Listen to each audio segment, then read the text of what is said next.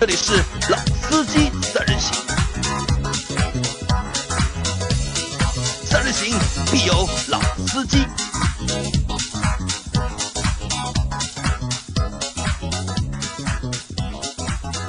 Hello，大家好，欢迎收听《老司机三人行》，我是杨磊。大家好，我是周老师。大家好，我是张波。啊、很难得啊，张波可以连续和我们做两期的节目，就是上一期的节目也是张波和我们在一起，对吧？对，在一起，啊，在一起，在在一起啊在一起，希望我们能够一直在一起，一直在一起啊。好那就是我们在前一期的节目啊，就播出的时候啊，就是我们用了一套新的录音的设备，因为我们之前一直觉得我们的就是音质啊有问题，和其他的一些那些好的账号相比，就是。内容上可能就是差的不是太多，但只是在音质上面有点欠缺。硬硬件似乎差了啊。因为我们怎么说呢？因为我们是三个人的一个音频节目，就是那些都是很多就是别的就是小伙伴，他们都是一个人的音频节目，相对来说就是录音啊、收音啊都方便一点，好做一点。但三个人呢，可能对硬件和就是软件对后期的处理都有一些要求。那我们呢，又是没有什么就是太多的专业的这个技能和知识。我们在应该是在上上周吧，清明长假之前，我们邀找了就是喜马拉雅平台的一个技术人员对来帮我们做一些就是指导技术指导，对吧？他就和我们说了嘛，说我们用的线材有问题，然后设备录音的设备也有问题，就是挑了很多问题嘛。那我就在清明长假里面，就是买了一些就是符合标准的设备，但发现一个问题啊，就是越是专业的设备啊，这个操作性啊越复杂和越困难。啊，就是没有那么友好，对吧？的操作界面，不太会玩，就导致呢，我们在上一期的节目里面，就是录出来的声音啊，就是我是和周老师两个人的节目嘛，就一个是左声道，一个是右声道。节目大概上线一个多小时吧，就我就收到了至少大概六七条评论，就说我们这个音质啊有问题啊，他们都说就是是不是我们今天的耳朵出了问题，这个声音怎么一会儿在左边，一会儿在右边。还有小朋小还有小伙伴就特地还到微信里面来找我嘛，就直接就微信私信我了嘛，就把这些截图都给我看，他问我什么情况？那其实情况是什么呢？是我们想提高就是音频的声音的质量，但可能因为我我们的这个专业的能力啊，包括操作能力没到位。啊，对这套设备把老王已经有点逼疯了，已经对吧？老王已经这套设备搞了两天了，基本上还没有搞出一个就是名堂来。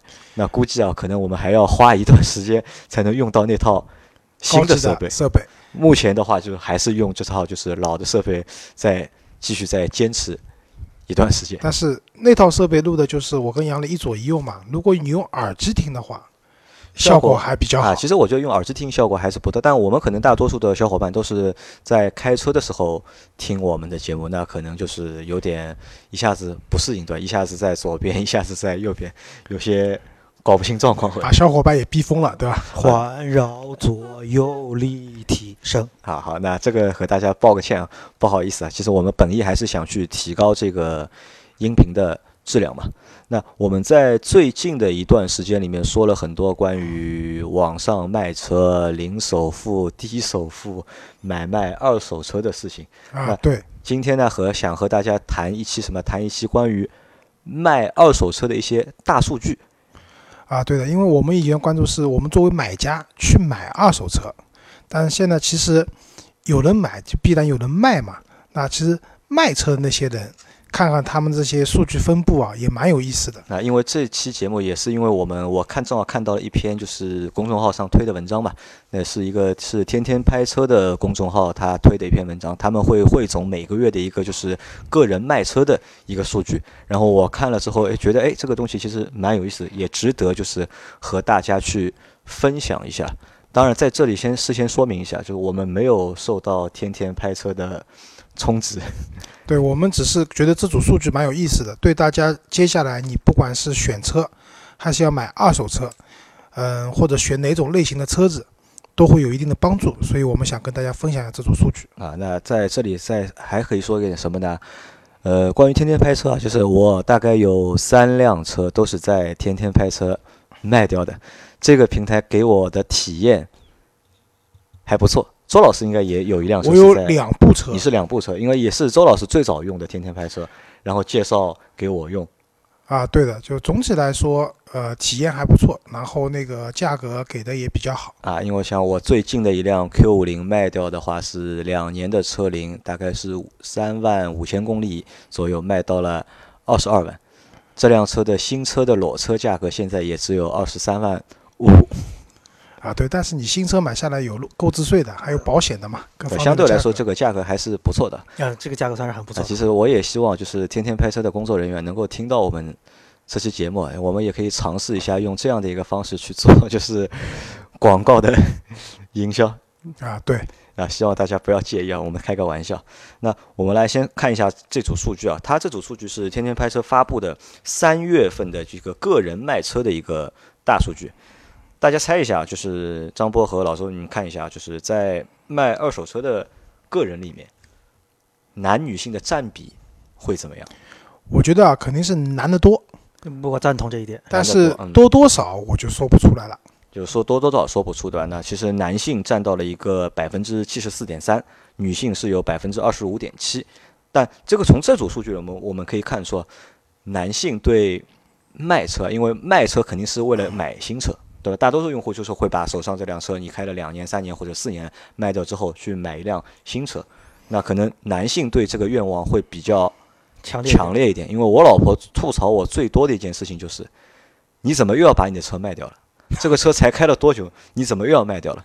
我相信在买新车的一个男女占比里面，可能就是不会差那么多，我估计可能就是六比四的一个比例。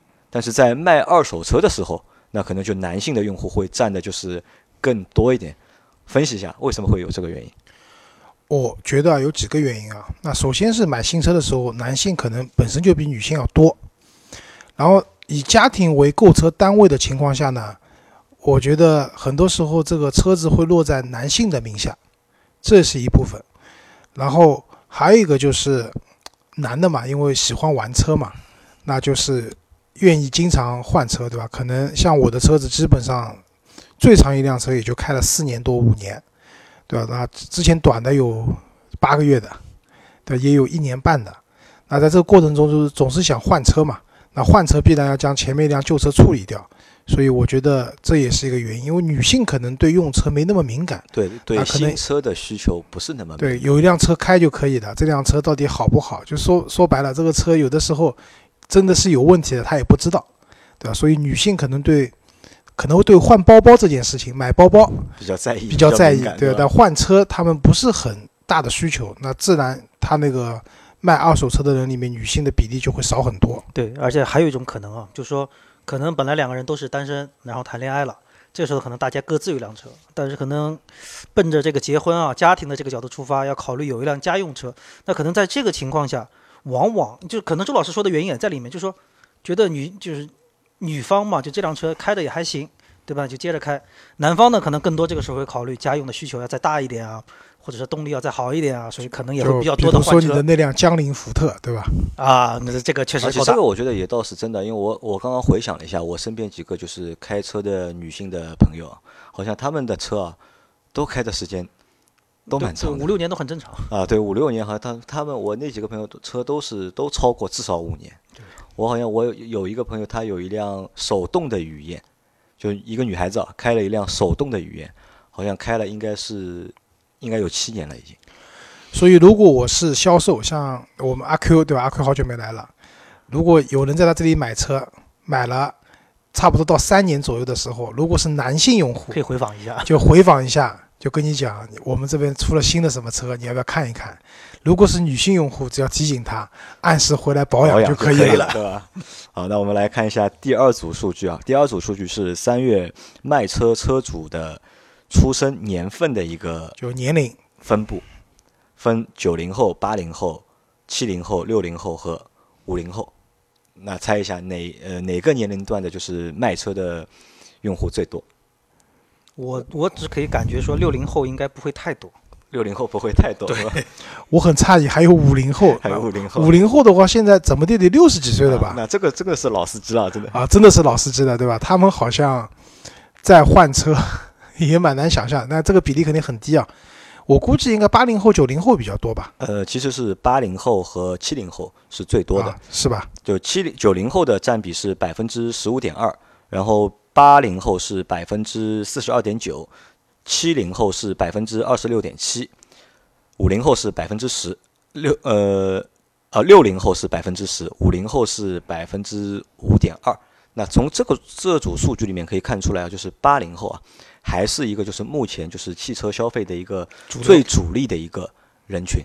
七零后、八零后都是主力。啊，对，其实我们看到，因为买你卖车就要买新车，因为我我最近是可能是近一年吧，或者是近一两年，我看到过很多文章也好，或者看到很多就是一些就是市场的资讯、市市场的指导的内容，都说呢，九零后是目前就是买车的一个就是最大的一个群体。那其实单从这组数据上面来看的话，那我觉得就其实这个是错的，还是八零后和七零后是最大的一个市场的一个占比。九零后呢，可能更多是从无到有的这个过程。对，买新车可能多，就卖啊，对对对这你要这样说也也也对我感觉可能这角度，因为八零后相对来说，就是从原来年轻的时候可能买了第一辆车，但随着慢慢年龄增长、工作啊、生活啊这等等家庭的原因，可能导致他要换一辆车，所以这个时候可能就是二手车的这个交易里面，它的占比会占的比较大。我觉得这个一年年应该还是比较好理解。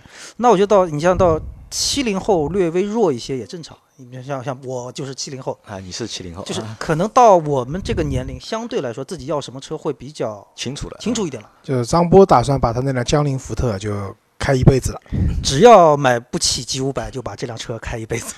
啊。好吧，那我们祝你不要开一辈子啊。那我觉得这样，就我同意张波的观点，就九零后可能买车是很多，但是到还没到要换车换车卖车的这个时候。那八零后你算一下，八零后年龄最大，像我八一年的，已经现在已经三十七八岁了。八零后年龄最小的人，八九年的话，那也现在也要快三十岁了。对对，那这个人群呢，可能从你买第一辆车到你最后要换掉这个年份来讲，那确实这个区间里面的人的需求是最大的，所以这样的一个数据，我觉得也很正常。很正常，对吧？也很也非常合理。好，那我们来看一下第三组数据啊，就三月保值率冠军的车系，它把分为五个车系嘛，就是小型车，然后紧凑型车和中型车、SUV，还有 MPV。猜一下啊，就是小型车里面最保值的那辆车是哪辆？Polo 我也觉得应该是德系吧。德系的 Polo，对吧？但不是，正确答案是本田的飞度。啊，GK 五对吧？呃，本田的飞度的话，因为我之前关注过啊，这个车七万多块钱起，手动挡一点五，但这个车不知道能不能买到啊，最贵的车也就十万出头一点点，一点点所以基本上是第一辆车，就是入门。入门的第一辆车，然后到这个时候要换了，也那可能卖的人比较多啊。然后因为这个车的保有量啊，包括它的油耗低，因为很多人买二手车，肯定考虑一个经济实用性的问题。对，考虑那这个车子最主要特点，我觉得一个是它的油耗肯定是低的，对吧？然后相对来说，保养的维护的成本也不会很高，所以自然会成为一个，而且日系车质量稳定，小啊小故障确实是质量稳定。那么在这样的情况下，飞度第一名，我觉得也正常，也正常，对吧？哎，不过这个倒是打破了我的一个传统认知啊。我们原来一直以为二手车里面，德系车的残值率会比较坚挺一点，什么日系车会过了多少年之后会掉得很厉害，没想到突然还是一个日系车在这里占了占了第一名。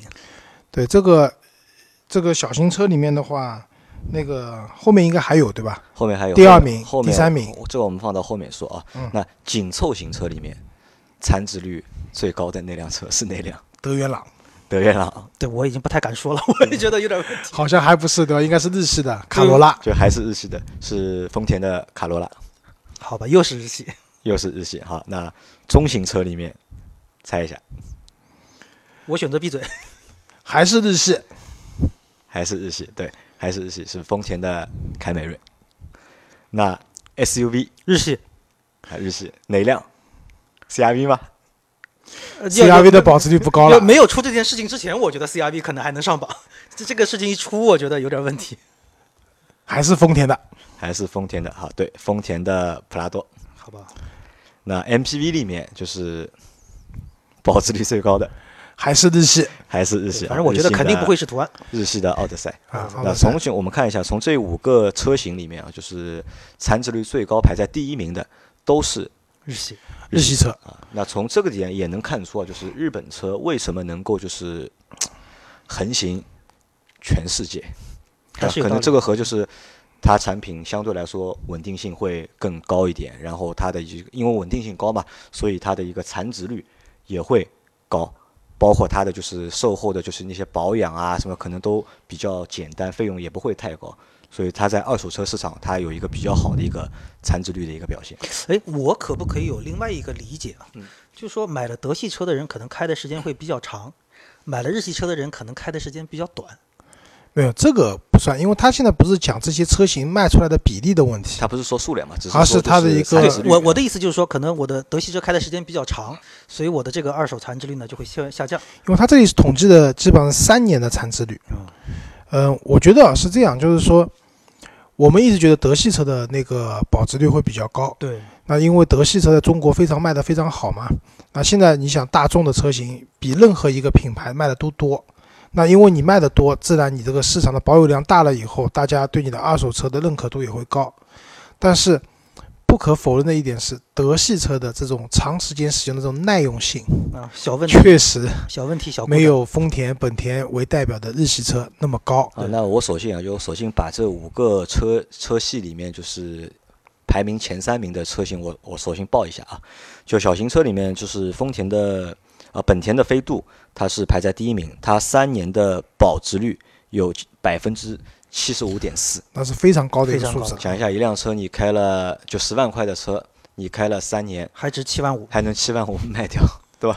如果我们刨开就是购置税不算的话，就是你单车的一年的使用成本，一万块不到，一万块不到，对，这个保值率很高啊。那第二名是丰田的威驰，它三年的保值率达到了百分之六十六点二。那但是和就是飞度来比的话，就是明显就是要差将近十个百分点。这个我觉得有说法吧？威驰这个车可能因为它是一一个月的数据统计嘛，因为威驰这个车好像现在不太能看到了对，看得非常非常少。啊，可能正好这个月这辆车卖的比较多吧，我觉得。这个我觉得可能和什么有关？就可能和就是飞度有一个神车的一个标签有关系，嗯、我有可能吧。有可？能对吧？对，至少刚上市就就嗯基本来说，好像小车里面飞度还是可见率非常非常高。啊，但飞度的其实它的销量其实还是目前新车销量还是一般嘛。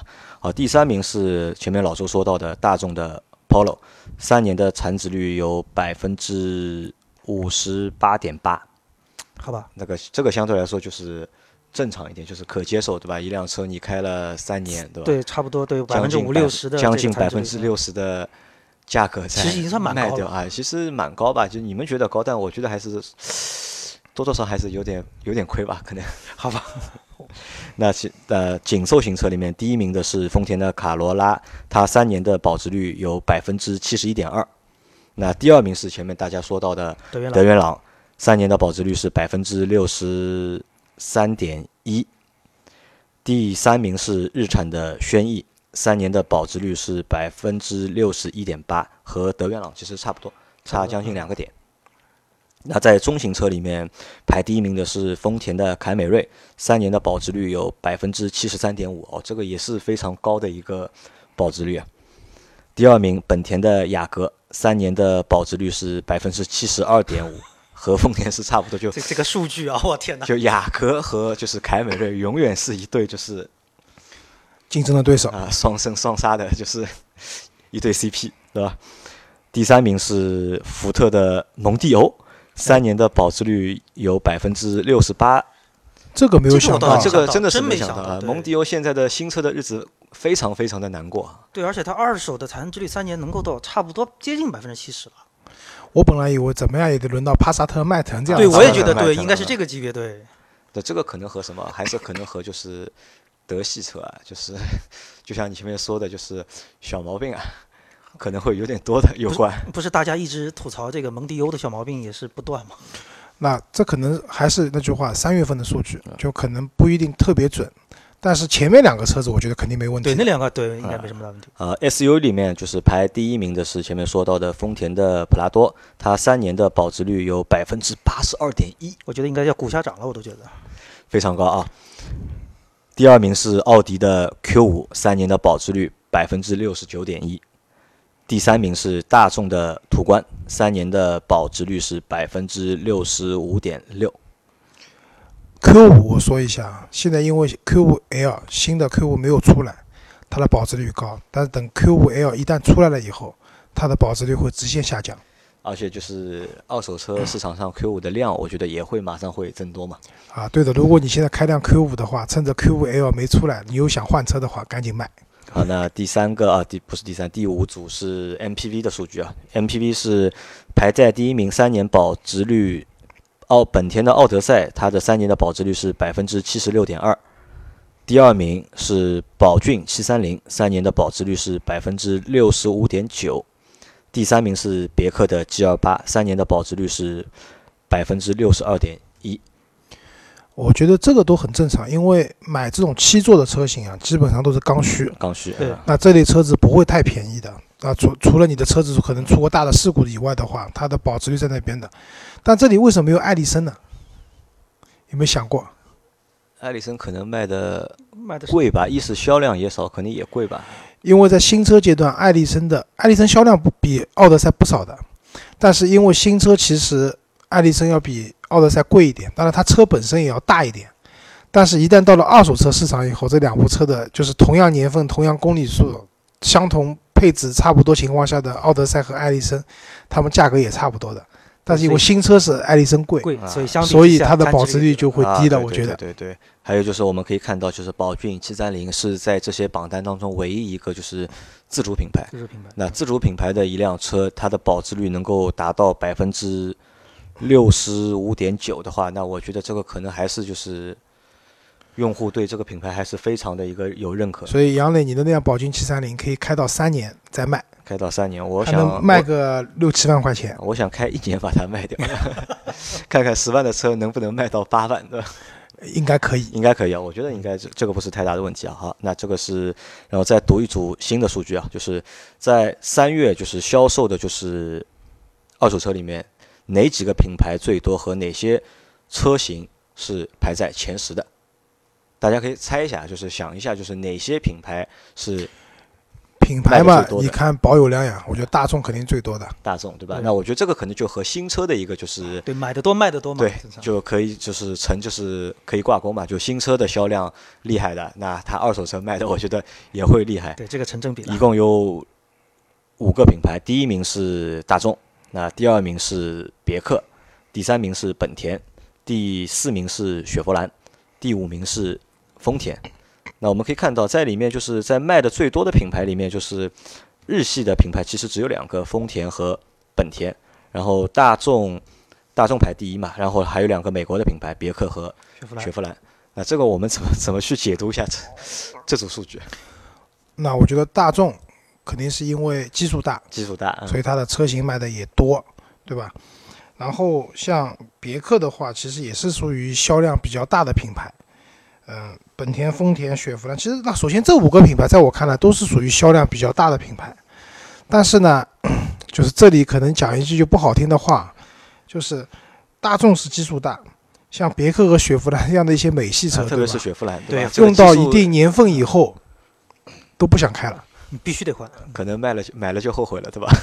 对哎，所以这个数据如果能引申一下，就是卖了别克、卖了雪佛兰的人，后面买的车，去买什么，对吧？对，是买什么我觉得啊，这这个个就我们不知道了，这个数据也很难追踪那。这个我觉得倒也是值得去研究一下的一个东西啊，对吧？对，就挺好玩的一个东西啊，西。那然后在车型就是卖掉的车型的排行里面，排在第一名的是别克的凯越，凯越，那老凯越了，应该是因为凯越退市，去年退市以后前年退的吧，应该是。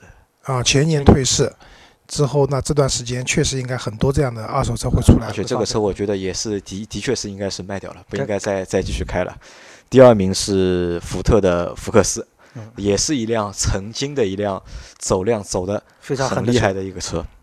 第三名是雪佛兰的克鲁兹，克鲁兹，对吧？也是当年的 很热的大热，很热的一个车，对吧？第四名是大众的 Polo，那第五名是雪佛兰的赛欧，第六名是大众的朗逸，第七名是本田的雅阁，第八名是别克的英朗，第九名是丰田的卡罗拉，第十名是别克 G 二八。这样吧所以你看这些车型分布也很很好玩啊。大众只有一款车上榜了，嗯两款。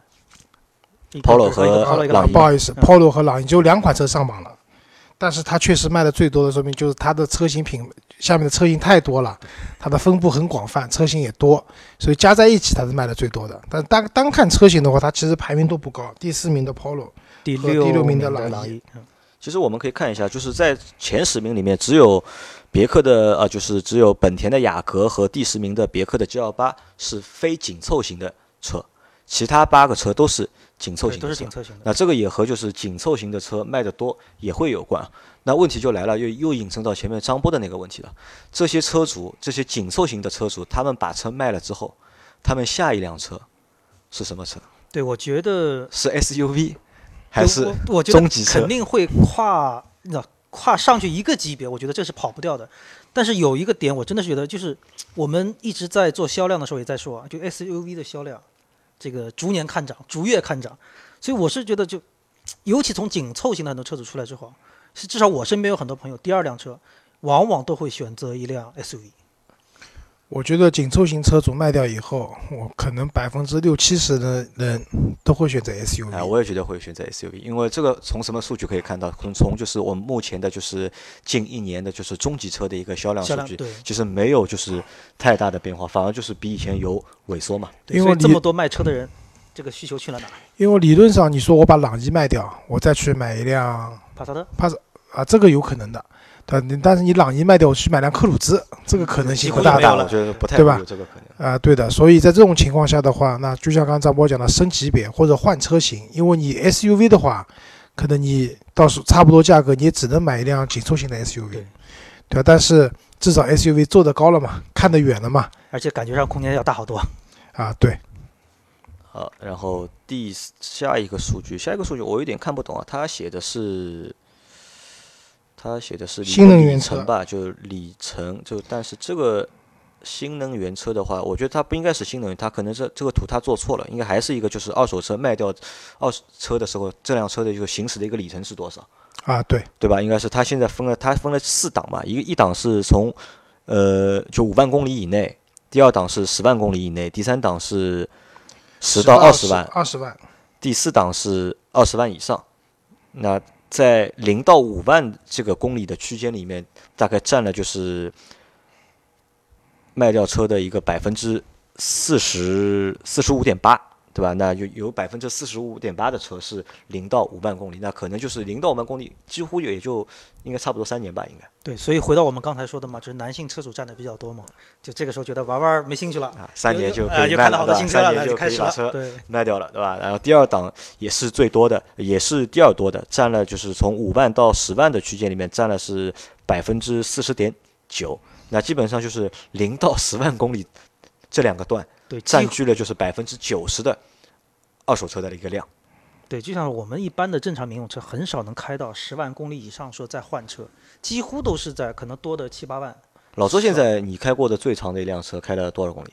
八万公里，八就是哪辆？是那辆明锐明锐，明锐开了八万公里，因为明锐那辆车的确也是能够开到八万公里。我第一辆高尔开了十二万公里，是新车买，是从新车买新车买了对，开了就开了12二万公里万公里啊，我认识的朋友里面啊，开的时间最长的是汪涛以前的那辆周末风，啊，周末风啊！那多少那？辆车开了二十多万公里，二十多万公里。因为他每个星期南京来回。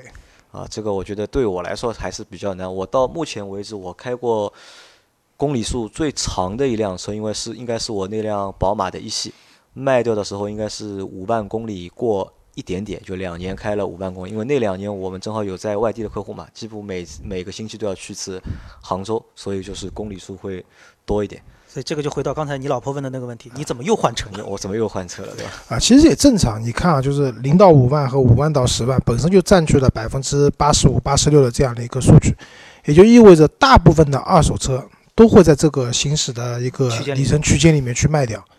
因为说句实话，你真的开过十万公里以后，第一，这个车的残值率就会很低了；第二个，既然开那么久了，那就再多开一段时间只。要没有什么太致命的毛病，也就开着就开着吧。对，你看这个二十万公里以上的百分之一点三，那为什么？一个是市场上除了出租车以外，你也很难找找到到二十万二十万公里以上的车型，对吧？第二个，要我讲，已经开到二十万公里了，那就不要换了，这辆车就养老送终吧。养老送终，反正卖也不值钱了。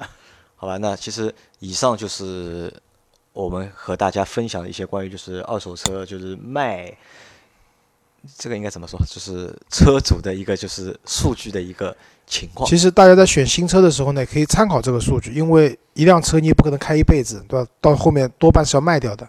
那么大家都希望我买的时候便宜，卖掉的时候价格高。啊，这些保值率高的车型，如果你在两部车型犹豫的话，那我建议，那除非你特别喜欢另外一部车，不然的话，在这种情况下的话，你可以选择保值率高的这部车。对，这个是个很理性的一个跳车的一个好，方法。那在文就是在我们节目的最后啊，就是说一个就是最不保值的车，新能源汽车和大家说一下，就是目前就是市面上面最不保值的车就是新能源汽车了。啊，对的，因为前面一段时间好像有个品牌叫云派，它提出是三年回回购购回购百分之五十的价格回购，当然它有很多条件了，你的车不能出过事故啊、定期保养啊等等，百分之五十价格回购。但是刚才我们看了保值率高的车型远远超过百分之五十这个数字，但对于一辆新能源车来讲，三年的残值率是很低的。这个低的原因我觉得有几个啊，第一个电池组，对电池电池组用了三年以后必定会有衰减。非常厉害的。对吧？那衰减了以后，那么大家会考虑说，我买这个车本来续航里程有两百公里，我现在买回来可能只有百分之七十了，一百四十公里，天一冷，我跑个速度100公里跑快一点，一百公里都跑不到了。那么这类车它的相对来说它的残值率就会很低。那么这里我们讲它这里面啊，相对来说保值率比较高的，那还是特斯拉。特斯拉啊，但是也不是很高。Model S 的三年的保值率只有五十八点八，也就是说，当年三年前你花一百万买辆特斯拉 Model S 的话，现在能出掉五十多万的价格就不错了。嗯，后面几款车子，比如说我们之前做过节目，就是北北汽新能源，它的那个一系列三年的保值率是不到百分之五十的，百分之四十六点六。奇瑞的一五的三年的保值率是百分之四十二点二。那所以其实那个新能源车，因为本身在市场里面也不是特别成熟，大家很多人受制于充电的条件等各方面，如如果不是为了牌照的话，也不会去买，也不会买新能源车，更加不会去买辆二手的新能源车。那在这样的情况下，它的一个保值率确实蛮差的。当然，这里讲的都是一些纯电动车型啊，像那种比亚迪秦啊这种就是 plug in 的车，它的保值率应该，因为这里没有统计，我相信，因为我之前秦卖的价格还蛮好的，我相信它的参值率应该会好一点，因为这类车也可以买回去当一辆正常的汽油车去开。对好吧，那我们这期的节目就到这里了，好，谢谢大家，再见。感谢大家收。哎张波，你有话要补充吗？